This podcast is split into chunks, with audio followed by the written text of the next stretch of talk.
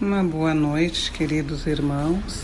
Iniciamos neste momento o Evangelho no Lar da Casa Espírita Eulália Nogueira, situada em Alegrete, Rio Grande do Sul. Vamos elevar a nossa mente, os nossos corações, harmonizando-os, procurando ficar numa posição confortável, pedindo a Deus, nosso Pai, que nos deu amparo e a proteção nossos protetores individuais, orientados pelo nosso Mestre Jesus Cristo, possam nos atender nas nossas rogativas na noite de hoje. Que Deus nos ampare. O Evangelho desta noite é continuação do capítulo 1. Eu não vim destruir a lei. E tem 11 que trata sobre Santo Agostinho. Santo Agostinho é um dos maiores divulgadores do Espiritismo. Ele se manifesta quase que por toda parte. A razão disso encontramos na vida desse grande filósofo cristão, que pertence a essa vigorosa falange dos pais da Igreja, aos quais a cristandade deve seus mais sólidos alicerces. Como muitos, foi arrancado ao paganismo dizemos melhor, a impiedade mais profunda pelo esplendor da verdade. Quando, em meio aos seus excessos, sentiu em sua alma essa vibração estranha que o chamava para si mesmo e lhe fez compreender que a felicidade estava a lures e não nos prazeres enervantes e fugitivos. Quando, enfim, sobre sua estrada de Damasco, também ouviu a voz santa exclamar-lhe: Saulo, Saulo, por que me persegues? Ele exclamou: Meu Deus, meu Deus, perdoai-me, eu creio, eu sou cristão. Depois, então, tornou-se um dos mais firmes sustentáculos do Evangelho. Pode-se ler nas confissões notáveis que nos deixou esse eminente espírito, as palavras, ao mesmo tempo, características e proféticas que pronunciou depois de ter perdido Santa Mônica. Eu estou persuadido de que minha mãe voltará a me visitar e dar-me conselhos, revelando-me o que nos espera na vida futura. Que ensinamento nessas palavras e que previsão brilhante da futura doutrina. É por isso que, hoje, vendo chegada a hora para a divulgação da verdade que ele havia pressentido outrora, fez-se dela o ardente propagador e se multiplica, por assim dizer, para responder a todos aqueles que o chamam. Esta mensagem foi nos deixada por Erasto, discípulo de São Paulo, em Paris, 1863. Tem uma nota explicativa sobre este capítulo. Santo Agostinho vem, pois, destruir aquilo que edificou? Seguramente que não, mas, como tantos outros, ele vê com os olhos do Espírito o que não via como homem. Sua alma liberta entrevê novas claridades e compreende o que não compreendia antes. Novas ideias lhe revelam o verdadeiro sentido de certas palavras. Sobre a terra, julgava as coisas segundo os conhecimentos que possuía, mas quando uma nova luz se fez para ele, pôde julgá-las mais judiciosamente. Foi assim que mudou de ideia sobre sua crença concernente aos espíritos e sobre o anátema que havia lançado contra a teoria dos antípodas. Agora que o cristianismo lhe aparece em toda a sua pureza, pôde ele, sobre certos pontos, pensar diferentemente do que, quando vivo, sem deixar de ser o apóstolo cristão. Pode ser, sem renegar sua fé, fazer-se propagador do Espiritismo, porque nele vê o cumprimento das coisas preditas. Proclamando-o hoje, não faz senão nos conduzir a uma interpretação mais sã e mais lógica dos textos.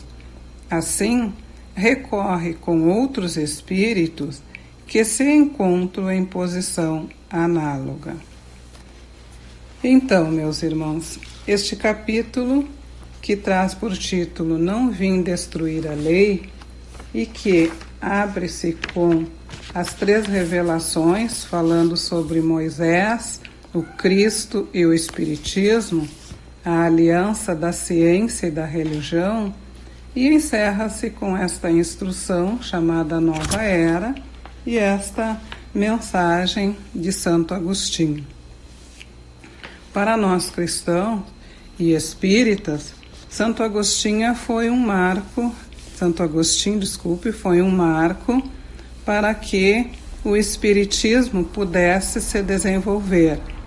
Porque a época inicial, os filósofos eram muito céticos, não acreditavam na vida após a morte, e muito menos acreditavam em Deus. E Santo Agostinho soube posicionar-se é, em posição contrária, ou seja, em aceitar que após a morte a vida continua. Mas para isso ele teve que passar, como o próprio texto fala, né, quando ele passou pela estrada de Damasco, e que foi chamado Saulo, Saulo, porque me persegue. E ele exclamou: Meu Deus, meu Deus, perdoai-me, eu creio, eu sou cristão. Com isso, ele teve o entendimento de que nós somos apenas um corpo material, mas que o corpo espiritual é eterno e que vai além da morte. Como a nota coloca também, sua alma liberta, ou seja, liberta da matéria, entrevê novas claridades e compreende o que não compreendia antes. Parece tão novo até para nós, muito apegados ao materialismo ainda hoje, temos dificuldades de entender o que seja verdadeiramente esta alma que vive em nós e que após a morte se torna no Espírito eterno criado por Deus. Então, nessa noite, pesados irmãos, com este evangelho do capítulo 1, eu não vim destruir a lei, que foi tão claro, dito pelo Cristo, nós vamos agradecer por estas mensagens que foram a base da nossa doutrina espírita. E vamos agradecer também a oportunidade de estar recebendo esses esclarecimentos para que, se possível, antever, assim como o Santo Agostinho, as possibilidades que nós temos de uma vida eterna. Agradecer porque estamos encarnados, aprendendo e tendo a oportunidade que muitos não tiveram de ter estas explicações que o nosso Evangelho permite fazer. Vamos pedir agora, como eternos pedintes que somos, que Jesus Cristo, nosso irmão e mestre, que os nossos protetores individuais, que as falanges amigas possam estar conosco, derramando fluidos salutares, para que nosso corpo físico, recebendo esses fluidos, possa se edificar, possa se melhorar, possa até se curar se for de nosso merecimento, mas principalmente para que a nossa alma possa entender as verdadeiras bases de uma vida eterna. Vamos agradecer também a família que temos, os amigos, a cidade onde moramos, o que temos para viver e o que não temos também que nos ensina que a ausência de certos bens materiais é uma forma de nos fazermos crescer. Vamos pedir ainda para que Deus, em sua finita bondade, possa atender aqueles irmãos que perambulam pelas ruas, que sofrem, que estão nos presídios, que estão nas casas lares, as crianças abandonadas que possam receber o alento, o carinho da, dos espíritos superiores. Vamos rogar aos médicos e enfermeiros do espaço que visite os hospitais, que possam atender e que possam é, intuir os médicos terreno ao melhor medicamento a ser ministrado a todos os irmãos que sofrem. Rogamos ainda, por um acréscimo de bondade, que a espiritualidade superior nos traga a paz no mundo que habitamos, que está tão conturbado nesse momento.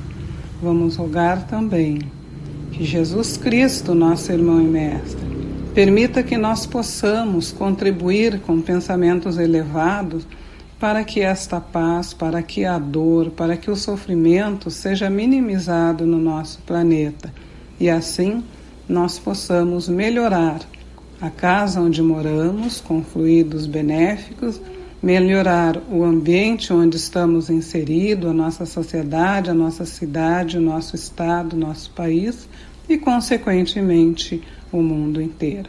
Se nós fizermos a nossa parte, por menor que seja, certamente nós vamos estar contribuindo com o todo.